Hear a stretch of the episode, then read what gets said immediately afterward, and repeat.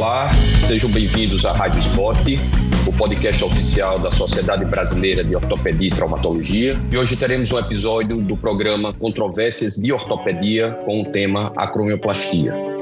Eu sou o João Felipe, sou membro atual da diretoria da SBCOC, membro da SEC da SBOT, professor da Universidade Federal do Estado do Rio Grande do Norte. Irei conversar com os colegas Dr. Eduardo Antônio de Figueiredo, membro do Grupo 7 da Unifesp, e ao amigo colega Maurício de Paiva Rafael, diretor de ensino do Grupo NAEON, ambos uh, cirurgiões de ombro e cotovelo, ambos grandes profissionais dessa área. O tema que a gente vai abordar hoje, que é uh, exatamente buscando a controvérsia dentro do tema, se deve ao manejo do acrômio na realização da doença ou da patologia do espaço subacromial.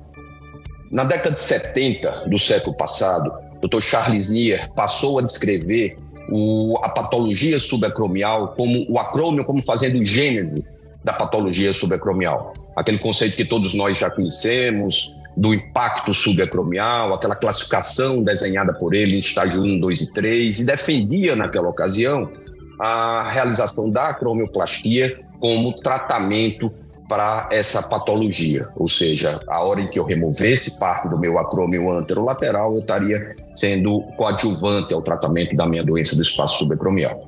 Na sequência, seguiu as classificações que todos nós conhecemos, do Bigliani, naquele formato do acrômio 1, 2 e 3. E, a posterior, Dr. Christian Geber passa a, então, a conceituar novas visualizações do acrômio, não mais aquele acrômio só antero, antero inferior, mas sim uma conceituação de um acrômio lateral, onde conceitua-se índice acrômio, onde, onde se conceitua o padrão do ângulo crítico e a gente passa a ver o acrômio um pouco mais. Mas estudos mais atuais já passam a, a, levar alguns questionamentos. Eu acho que a melhor conversa que a gente vai ter aqui com o Rafael e com o Eduardo é exatamente é, nos 2023, é, como é que está o nosso acrômio? Como está o meu conceito em relação a, ao meu acrômio? Acrômio anterior, acrômio lateral ou coisa nenhuma? Então, é, eu vou inicialmente abrir a palavra para os colegas. E o primeiro tema para a gente discutir, eu queria que é, vocês pudessem me passar como é que é a investigação de vocês no pré-operatório daquele paciente seu uh, de uma doença do espaço subacromial quanto à avaliação do acrômio. É, como é que eu vejo o meu acrômio antes da minha cirurgia? Eu uso a classificação do Bigliani, eu mensuro o ângulo crítico, eu meço o meu índice acrômio, eu uso raio-x, uso tomografia, uso ressonância. Eduardo, qual é, qual é a sua opinião a esse respeito? Como é o seu dia a dia com relação a essa avaliação? Olá, João. Olá, Rafael. Olá todos os membros, colegas da SBOT. É um prazer fazer parte desse podcast. Bom, é um tema bastante controverso aí dentro da cirurgia do ombro, né, a cromioplastia, e, e, que vem evoluindo de acordo com o entendimento aí da, da da, próprio, da própria doença do manguito rotador, né? É, meu manejo em relação a, ao acrômio, né, como comportar, eu acho que vai de, começa desde o do exame físico, né, do paciente, avaliar a idade, é, todo o gesto ou laboral, esportivo, todo como esse, esse paciente se comporta, exames de exame físico, né, todos os testes clínicos de, de, de, de acrômio, etc. É, em relação à preparação, é, digamos, de imagem, eu é, obrigatoriamente, né, eu parto por uma, uma radiografia, né, é, nas incidências AP, perfil e axilar, né, onde a gente pode ver a morfologia do acrômio. É, eu acho ainda importante a gente entender o tipo do acrômio, é, embora essa classificação do Bigliani de 86, ela ainda, uh, no dia a dia, ela não ela foi mudando né, com, com, o tempo, mas eu acho que ela ainda é importante, né, a gente mensurar se é um acrômio que tem um pouco mais de, de, de curvatura, é, avalio também a presença ou não de calcificação na, na origem do acrômio, né, se, se tem uma calcificação do ligamento é, corpo acromial. É importante na, na incidência axilar, nós avaliamos a presença ou não de osa acromiale, que na minha opinião é algo bastante difícil de se tratar. e, e que também faz parte da, da rotina é, da, da, da, da, cirurgia do ombro, né? E até da gênese da lesão no manguito rotador. Então, basicamente, como exame de imagem, a radiografia é suficiente para a gente avaliar bem o acrômio, né? Obviamente, nós vamos fazer uma ressonância para avaliar o, o, manguito, etc. Mas para a morfologia da acrômio, acho que a radiografia é suficiente. Eduardo, é, continuando a, a, a, pergunta, o ângulo pensar em, uh, na, no índice acrômio, mensurar aquele ângulo de cobertura do acrômio proposto pelo Christian Geber, você faz, e se faz, você faz através de quê? Você usa a ressonância para essa mensuração? Você faz isso basicamente com seu raio-x? Como é que você faz? Eu acho que é, eu não uso de rotina o ângulo, de, o ângulo crítico, né? Mas eu acho que ele é importante de, de, ser, de ser realizado, né? Ele é feito com uma linha tangente na, na borda da escápula até uma, a linha lateral do acrômio, né? Mas eu acho que naqueles casos que você pode, pode ter um, um, possa ter uma, uma dúvida, né? É, você pode lançar mão dessa, desse, desse, desse, desse, dessa possibilidade, né? É, lembrando aí para todos os colegas que às vezes não estão muito a, a, habituados com, com esse ângulo, né? Ele, quando você tem essa medida acima de 35 graus, você tem um, um fator prognóstico maior para lesão de manguito rotador. Rafael, é, a mesma coisa. Qual é a tua rotina pré-operatória para estudar o seu acrômio? Raio-X, TC, ressonância? Estou perguntando isso porque o grupo de vocês tem um trabalho exatamente de mensuração do ângulo crítico através do, de ressonância, né? Queria que você falasse um pouquinho o que, que vocês fazem com relação a isso. É muito bom estar com vocês aqui. Queria agradecer ao convite da Sociedade Brasileira de Ortopedia e Traumatologia, principalmente a sua Rádio Sbot. Agradecer muito a, a, possibilidade de estar conversando com o grande amigo João, com o grande amigo Eduardo. Eu acho que a gente é, temos, a gente tem uma amizade fora né, da SBCOC, então é, tenho muito orgulho de fazer parte desse time da Sociedade Brasileira de Cirurgia de Ombro e Cotovelo e da Sociedade Brasileira de Ortopedia e Traumatologia. Bom, a mensuração do acrômio realmente é uma mensuração que ela inicialmente era descrita por raio-x, por radiografias. O estudo do Bigliani de 86 foi feito através de peça de cadáver. Ele não era um estudo é, dinâmico, e sim um estudo estático da forma do acrômio. E o Dr. Christian Gerber, depois, no final da década de 90, vem trazer o, o ângulo crítico do ombro, que ele faz alguma dinamização, ele torna a avaliação do acrômio um pouco mais dinâmica. Né? O raio-x, para você fazer a mensuração do acrômio, ele não é fácil, você, precisa ter um AP verdadeiro, você tem que ver uma glenoide totalmente chapada de frente para que você possa ter a mensuração do ângulo. E para as pessoas que conhecem pouco, como é que é medido esse ângulo? É feito a parte superior e inferior do acrômio uma linha, e da parte inferior do acrômio, da, do, do, da glenoide, uma linha do superior e inferior da glenoide, e você leva a ponta da acrômio, essa parte inferior, e isso aqui mede-se um ângulo. O que, que você observa na radiografia? É que o acrômio, normalmente, ele pode estar no meio da cabeça, um pouco menos da altura da cabeça, ou um pouco mais lateral à altura da cabeça. Então, o primeiro raio-x, talvez ele te chame a atenção para se você tem um ângulo maior ou menor. E a descrição do ângulo crítico ele é feito através de radiografia. Nosso grupo publicou um trabalho há quatro anos atrás, tentando fazer, através de um estudo duplo cego, em que a avaliação do acrômio fosse feita por ortopedistas e radiologistas, tanto no raio-x quanto na ressonância, e observou-se que não tem diferença da mensuração, se bem feita. Então, eu, por rotina, o que eu faço? Se eu tenho uma paciente que tem uma patologia do manguito rotador e eu vou fazer uma avaliação do manguito, eu peço na solicitação da ressonância a mensuração do ângulo crítico. Então, eu utilizo muito a ressonância para ter essa mensuração. A radiografia ela progrediu muito porque você consegue fazer essa mensuração hoje praticamente digitalmente também. Os raios-x também se passaram a ser mais digitais. Então, é, eu tenho raio-x no consultório digital, então eu tenho essa facilidade, mas a minha mensuração, a mensuração do nosso grupo é feito mais pela ressonância magnética. Ok. É, dando então continuidade, eu acho que antes da gente partir, uma outra controvérsia quando a gente fala de, de acrômio é, a dúvida do, do acrômio, vamos falar de Bigliani, do acrômio 3, vamos falar da patologia antero-inferior do acrômio. É, Para vocês, o acrômio 3, ele é adquirido, ou seja, foi uma, um impacto recorrente, uma ascensão da cabeça do húmero que calcificou aquele meu ligamento, ou eu já existia ele previamente? A pergunta é, eu adquiro o acromo, acrômio, a, a, a pontudo, sobressalente, ou eu nasci com esse acrômio? Bom, é, esse é um assunto também que a gente daria para escrever até basicamente um livro sobre isso, né? É, na minha concepção e olhando os estudos recentes, o que você percebe? Existe uma alteração da forma do acrômio de acordo com a idade que você faz a avaliação do teu doente. Então, se você pega doentes mais jovens, você tem uma, uma prevalência de quase 40% do acrômio tipo 2, o acrômio tipo 1 um pouco menos e o acrômio tipo 3 bem menos. O que a gente observa é que essa angulação que o acrômio faz à frente, ela parece muito mais recorrente da, do trauma, um processo de calcificação do ligamento coracromial, porque ele muda um pouco da morfologia da forma do acrômio. O que a gente tem que entender é que a avaliação desse acrômio, ele é uma avaliação que ele é estática nos exames clínicos e ela é dinâmica na função do ombro. O acrômio, a escápula não é parada quando a gente mexe o ombro, ela tem movimento.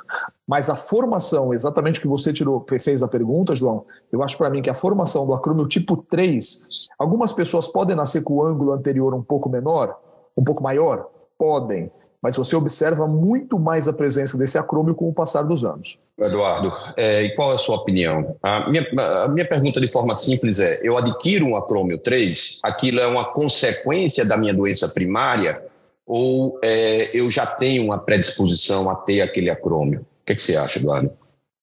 É, eu, eu vou muito mais vou nessa linha que o Rafael falou, né? Você já você já tenha um formato prévio do acrômico, mas não há dúvida que, com o passar do tempo, esse processo degenerativo, né, de tração do ligamento corpo-acromial, uh, esse processo, uma, uma entesite que vai formando ali, né, vai formando essa calcificação, uh, e em pacientes mais idosos, a tendência é que nós tenhamos um acrômio um pouco mais curto, né. Então, é, vocês concordam comigo? Acredito que, é, em síntese, o que vocês dois falaram é que a gente adquire por calcificação, por um impacto secundário, por uma extensão da cabeça do húmero, um acrômio do tipo 3, né? É, aquilo calcifica, aquilo uh, seria uma resposta à semelhança do que a gente tem na faceite plantar, aquele osteófito de tração que termina então se desenvolvendo lá no local. Vamos lá, vamos para a principal parte da nossa discussão de hoje. É, vamos dividir em duas partes. Eu quero, a gente fala primeiro da acromioplastia anterior, depois da acromioplastia lateral. É, para vocês, vamos começar com o Eduardo agora. É, qual é, quando, quando e como é que você maneja teu acrômio no seu doença ou no seu reparo subacromial? A pergunta é assim, Eduardo, eu acho que fazer só acromioplastia hoje, eu acho que, não sei vocês, mas eu acho que cada vez mais a gente tem menos aquele paciente que vai no tipo 2, na classificação do NIR, que entra gente só para fazer uma acromioplastia e tratar a doença subacromial. Eu até brinco com, com os alunos e digo assim, eu acho que na hora que a gente entra para fazer uma acromioplastia isolada, o problema não é do paciente, o problema é do doutor que não soube fazer o diagnóstico correto e terminou meio que tratando algo errado. Mas é, vamos pensar mais no manejo do acrômio, do, no reparo do manguito, naquela doença real do manguito rotador. É, quando, Eduardo, e como é que você faz? Desculpa, eu queria também dividir essa pergunta em duas etapas. Primeiro, me traz uma fundamentação científica para isso, baseado em que que você toma essa decisão cientificamente falando, vamos falar de estudos. E depois, qual é a tua rotina do dia a dia? Uma coisa é a gente aprender com os outros, e eu quero ouvir também a sua opinião pessoal, né? Poxa, qual é a minha diária, a minha Bom, o entendimento da cromoplasia ela foi mudando com a própria evolução da doença, né? Até a década de 70, como você já falou, era tudo bursite no ombro, dor no ombro, uma coisa muito inespecífica, que a partir do estudo do, do NIA foi começando a realizar a cronoplastia e fazia a cronoplastia em todos os pacientes, né? E até o estudo inicial do NIA, ele é um estudo, apesar de todo o respeito que nós temos pelo NIA, é um estudo que, né, ele tem seus vieses. Uh, mas uh, como você falou também, eu praticamente não me recordo de, assim, de cabeça, quando fui convidado para fazer do, o podcast, eu não me recordo de, da, da última cromioplastia isolada que eu fiz, né? E eu acho que isso é, praticamente caiu em desuso, né? É, e aí, quando fazer, como é, comportar a partir desses estudos, né? É, é, a partir da, da, da da, da, do, da, da né? É, eu acho que a gente também tem que ter um entendimento do, uh, da gênese e da doença do manguito rotador. Né? Nós temos o entendimento que ela, a, a, lesão do manguito rotador ela é multifatorial. Né? Então, são vários componentes que podem proporcionar a lesão do manguito rotador. Né? Nosso grupo já fez uma série de estudos falando do papel genético da lesão do manguito rotador, uh, onde nós propusemos alguns genes que têm maior associação uh, em relação à lesão do manguito rotador. Claro que no dia a dia isso ainda não é possível de ser mensurado, mas é um caminho que a gente tem que ter dentro da lesão do manguito rotador. Nós temos os fatores uh, de idade, que também é um fator importante, fatores biológicos. Então, tudo isso fala, é, faz parte do nosso arsenal de como abordar também o acromo. Viu? O quanto esse acromo ele está participando da gênese do manguito rotador ou não. Né? É, como foi falado, é, o ângulo crítico do acromo ele é um fator é, causador, né, um ângulo crítico maior de 35 graus é um, é um fator causador da lesão do manguito rotador. Uh, então, a gente tem que começar a analisar a partir desse, desse, desse, desse sentido. Tá? Uh, Desculpa, Eduardo. A minha pergunta é assim: é baseado em quê e com que frequência, ou seja, qual é a situação que eu faço a cromioplastia anterior? Assim, vamos lá é, eu reparo meu manguito rotador, quando é que eu vou lá e faço minha cromioplastia? É, sempre, nunca, ou quando, primeiro, baseado em que evidência científica e segundo, baseado em que evidência prática sua do dia a dia? Uhum. Bom, em relação à evidência científica, ela é bastante controversa na literatura. Né? Existem diversos, diversos é, trabalhos que falam a favor da, de fazer a, a cronoplastia e vários trabalhos que falam é, que a cronoplastia não, não, não, não tem nenhuma repercussão no resultado final é, do reparo do manguito rotador. E até é importante a gente dar um crédito aqui para o nosso para a nossa literatura, né? Esse ano o grupo do, do HC como ela volta, eles publicaram um artigo, se eu não me engano, agora em janeiro, fevereiro, em que eles observaram uma melhor evolução dos pacientes que fizeram a colonoplastia após um reparo, uma, um reparo do manguito rotador, né? Então, é, é, a partir desses fatores, eu acho que eu continuo acreditando que a colonoplastia ela é importante é, no, na, no tratamento da lesão do manguito rotador. Em relação ao, à cronoplastia anterior, aí vai muito do, dos achados artroscópicos de impacto, é, de presença de impacto, daquela lesão é, mais bursal, então isso fala a favor. Eu tenho uma tendência a, a observar mais também o acrômio é, do tipo lateral, né, do que propriamente a cronoplastia anterior. Né? Outros fatores também que também é, são descritos na literatura, né, que eu acabei não, não falando anteriormente, mas um fator é, que é importante é o fator biológico. Né? Existe ainda de não, é, de não estar bem, é, digamos, é, bem descrito, mas há uma possibilidade de fator biológico, aquela chuva fator biológico que você pode ter com a relação à, à realização da cronoplastia. Ô, Rafael, é, a mesma pergunta. É, quando e como é que você faz a cromioplastia anterior? Me traz um subsídio uh, acadêmico, baseado em algum achado científico, e como é a sua rotina do dia a dia? Bom, João, é, realmente o, acho que o Eduardo ele falou muito dessa síntese de quanto é difícil a gente poder realmente fazer essa definição, de quanto ainda é controverso isso, né? A literatura, ela mostra para gente é, em relação ao que a gente fazia no passado. Então, eu e você somos de uma formação em que a gente fazia a cromioplastia como um método de tratamento da patologia do manguito, da síndrome de impacto, né? E que depois, com o passar do tempo, a gente viu que a gente parou de fazer, né? Em mais ou menos, acho que 2012 ou 2013, saiu um trabalho de um grupo grande dos Estados Unidos mostrando que uma fisioterapia bem feita, uma reabilitação bem feita, comparado com a cromioplastia isolada, a fisioterapia tinha melhor resultado. E isso fez cair, a, fez cair a indicação da cromioplastia como uma forma de é, tratamento para o impacto. Né? Segunda coisa, o Eduardo ele falou muito bem dessa, dessa multifatoriedade que a patologia do manguito rotador tem, Particularmente, eu não acredito que o trauma subacromial seja o grande causador da patologia do manguito.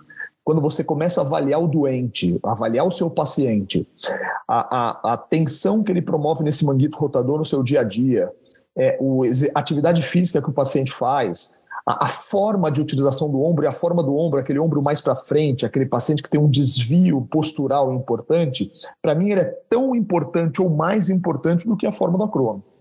A gente discutiu aqui duas formas do acrômio, que é o acrômio em relação à lateral, o ângulo crítico, e o acrômio em relação à angulação. Mas o Snyder traz uma classificação para a gente em relação à espessura do acrômio e o espaço que ele tem. A gente esquece um pouco dessa classificação do Snyder, mas para mim ela é tão importante quanto todo o resto. A cromioplastia anterolateral ou anterior, né, como é descrita, feita, eu acho que ela tem algumas indicações. Por exemplo, eu vejo a cromioplastia anterior como sendo realizado para observação do manguito. Existem realmente ombros que são mais apertados, onde você tem dificuldade de colocação de âncoras, de observação do espaço subacromial. Então, eu acho que esse espaço subacromial pequeno, mais é, é, é uma medida menor do que 8 milímetros, você vai ter muita dificuldade de fazer até o reparo, eu que opero o paciente em posição de cadeira de praia. Mas se você coloca o paciente em decúbito lateral, ele muda, porque a tração do braço faz com que esse espaço também aumente. Então, normalmente, a cronoplastia, quando você começa a, a, discutir com colegas, ela é muito mais indicada em quem faz a posição de cadeira de praia do que quem faz a posição de decúbito lateral, por causa do espaço que você tem. Em relação à cromio lateral, a, a ressecção lateral, eu acho muito difícil ser feito a ressecção lateral. Primeiro, a gente não tem mensurações ainda do quanto deve ser retirado da parte lateral. Segundo, a parte lateral tem uma, uma, uma posição que é a inserção do deltoide, Trabalhos mostram que a cromioplastia lateral muito intensa fragiliza o seu deltoide, podendo até ter predisposição da lesão. E existe esse terceiro fator, que é o fator biológico do reparo do manguito rotador. Se a gente ainda não conhece totalmente a gênese do manguito rotador, a gente não conhece normalmente é, o que faz a biologia nesse caso. Então, quando a gente pensa, ah, eu vou fazer uma clonoplastia porque vai ter uma chuva de sangue em cima do meu manguito. Quanto tempo tem essa chuva de sangue? Em torno de 4 a 5 minutos, quando começa a coagular. Então, a gente tem soro no meio da articulação que, que impeça que essa chuva seja tão bem feita. Então, eu acho que assim, a, a discussão da cronoplastia, para mim, hoje, ela é cada vez menor, ela tem cada vez menos indicação na literatura e no, e no meu tratamento do meu doente. Perfeito. É, Rafael, é, meio que entrou já num contexto da cromioplastia lateral, mas antes da gente finalizar a parte da cromioplastia anterior, é, eu sou moderador, mas deixa eu dar minha opinião também a esse respeito. É, eu vejo, eu ve, assim, os trabalhos todos hoje migram, migram, a gente tem trabalho agora, uma revisão sistemática com meta-análise 2021 publicada na Arthroscopy, para não existir diferença nenhuma entre fazer ou não fazer a cromioplastia no reparo do manguito rotador. Inclusive, outros trabalhos já mostram superioridade dos resultados no paciente que não fez a cromioplastia. Então, existe. Eu, eu, eu gosto de dizer que a medicina é um pêndulo, né? Ora, esse pêndulo bate para um lado, a gente faz tudo, o pêndulo depois volta para o outro e a gente faz tudo. Acho que talvez encontrar o meio desse pêndulo seja a, a sabedoria nossa do dia a dia. A grande dificuldade é o saber onde está esse pêndulo hoje, 2023. É, a tendência desse pêndulo, pelo menos pelos trabalhos que nós mostramos hoje, é de não fazer, né, de não fazer. Eu é, concordo com vocês, a primeira pergunta que eu os fiz foi se aquele nosso acrômio 3 é adquirido, e vocês concordam comigo que é adquirido, não concordam que é adquirido? Então, é, talvez a gente esteja, o nosso organismo, tentando segurar aquela nossa cabeça que está ascendendo, que o meu manguito está sofrendo e a cabeça está querendo ascender, o meu ligamento calcifica dizendo, ó, segura ela aí, porque ela, senão ela vai escapar. E talvez aquele meu ligamento, junto com o meu acrômio, seja a última barreira que a gente tem antes da ascensão da cabeça do húmero, é quando a gente se depara com aquela artropatia por lesão do manguito rotador. Um dos critérios ruins é meu escape da cabeça humeral para a parte antero-superior um outro atendo como isso, já estou falando lá no final, ou seja, meu manguito falhou, já não tenho mais nada, vou migrar para realizar uma, uma, uma reversa por falência, por uma artropatia, por lesão do manguito. Um dos critérios de mau prognóstico na reversa para desenvolvimento de uma fratura de acrômio de escápula é quando eu tiro o meu ligamento. Então, operar uma revesta e tirar o ligamento na revesta aumenta a possibilidade de eu fazer uma fratura de acrômio ou de escápula. Vejam, vejam quanto aquele ligamento é importante, né? E aquele ligamento, na hora da acromioplastia, é o fato que a gente faz para remoção. É, eu não sei se vocês concordam com essa linha minha de raciocínio. É, partindo para a última pergunta para a gente encerrar o nosso podcast. É, acromioplastia lateral. Vocês me falaram, Rafael, inclusive, que faz essa mensuração através da, da, da ressonância. De forma prática, é, você faz a cromioplastia lateral no seu dia a dia ou não faz? E se não faz, por que medir? Bom, é, a cromioplastia lateral, é, não vou dizer para você que eu não faço, porque eu acho que existe alguns casos em que o acrômio é tão lateral, tão lateral, que ele dificulta o acesso do meu reparo do manguito rotador, inclusive da colocação das âncoras em localizações corretas. Então, para mim, a cromioplastia lateral é o seguinte, ela é muito mais como via de acesso ao ombro do que propriamente como é, um tratamento de uma patologia, tá? Se você for pegar biomecanicamente falando o ombro, é, o acrômio muito lateral, ele agride uma região no tubérculo maior quando a gente está em abdução e rotação externa, que é uma região bem lateral. Então eu concordo com o teu conceito de que o arco coracoacromial, que se inclui a espinha da escápula, o acrômio o ligamento coracromial, ele é de extrema importância. Quando você faz a cronoplastia lateral, teoricamente você não mexe muito nesse arco porque você não desinsere o ligamento anterior, você preserva. Então a cronoplastia lateral, eu acredito, ângulos muito grandes, acima de 40 graus, ou que dificulta a minha visão daquele acrômio mais lateral, eu realizo. Não realizo a cronoplastia de ressecção total lateral. Eu vou ressecando o suficiente para que eu tenha espaço para fazer a minha colocação de âncora. E um detalhe é quando a gente fala de acronoplastia lateral, as pessoas normalmente fazem só anterolateral elas não fazem da região posterolateral, porque a gente, como cirurgião de ombro, a gente trabalha muito pouco na região posterior subacromial, a gente trabalha muito mais na região anterior.